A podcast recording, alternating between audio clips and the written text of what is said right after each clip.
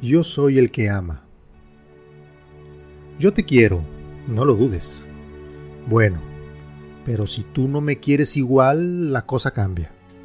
Si tú me das, yo te doy todo mi ser y mi mundo.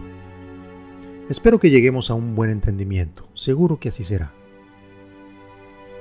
Querer con la fuerza de mil corazones, luchar por lo imposible, desfallecer de sufrimiento y hasta morir en el intento, son algunas de las cosas que decimos que estamos dispuestos a hacer por amor. Nuestra vida está llena de emociones que nos arrebatan la razón y nos nulan el entendimiento. Nos encanta sentir así. Nos marea el cúmulo de sensaciones que somos capaces de sentir al mismo tiempo.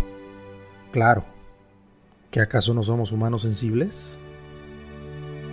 La verdad sea dicha de paso, es increíble vivir enamorados y las expresiones de amor que utilizamos para demostrarlo son tan variadas, tan pensadas, calculadas e inclusive inventadas que lo tomamos como algo normal y cotidiano.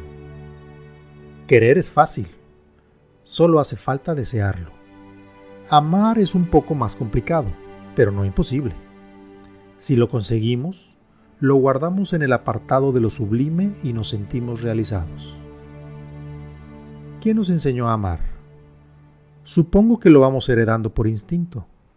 Esa sería mi explicación lógica y pensante. Pero me gusta más la manera romántica. Amamos porque lo decidimos.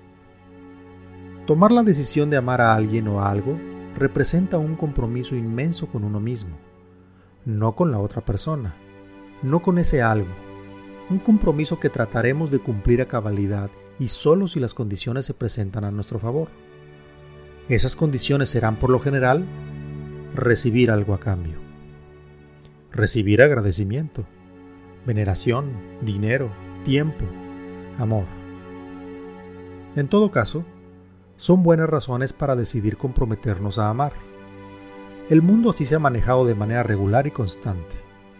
Son razones que, aunque no nos guste aceptar públicamente, han sido el principal motor para decidir incursionar en el compromiso de amar. Y si no fuera así, si la forma romántica de amar cambiara un poco, solo un poco, yo creo que evolucionaríamos mucho más rápido a mejores y más humanas maneras de convivencia con todo nuestro entorno. Amar sin condiciones. Es una expresión que se usa mucho para escenificar y puntualizar el verdadero compromiso de amar a alguien. La frase es correcta, muy fácil de decir, pero mucho, muy difícil de hacer a plenitud. La idea en sí de dar sin esperar recibir nada a cambio no nos gusta mucho, aunque la pensemos, la digamos, nos esforcemos por entenderla y llevarla a cabo, al final no se cumple del todo. A veces nos sentimos mal por eso, cuando caemos en la cuenta que el amor sin interés no existe, o por lo menos no a nuestro mundo. Y si ese interés nos lo aplicaron a nosotros, peor aún. Pero no nos sintamos mal por eso. Al final de cuentas es condición humana y sirve de explicación de nuestro comportamiento. Aunque no así como disculpa. El amor sin condiciones sí existe. Lo vemos todos los días a nuestro alrededor, en la perfección de la naturaleza, en el transcurso del tiempo, en las cosas simples que suceden, solo porque así fueron creadas.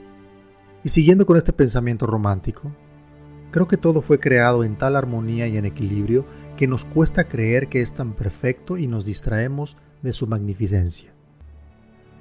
Amemos con la confianza que no siempre será correspondido como queremos. Amemos con la confianza que así será para nuestro bien y aprendizaje. Entre más necesitemos de una retribución a lo que damos, más necesitados estaremos de ser amados.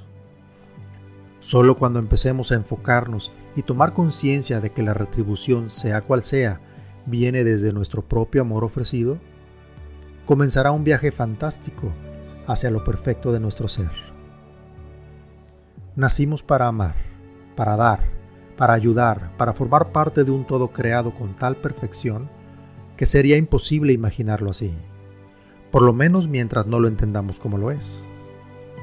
El paso finito por este mundo nos da la oportunidad de resolver nuestro paradigma, de descubrir nuestros dones y ofrecerlos sin condiciones a los demás. Hacerlo así nos asegura una retribución fantástica, increíble, pero sobre todo, no pedida. Yo soy el que ama. Espero que esta pretensión me lleve por lo menos a acercarme un poco al verdadero propósito de la vida.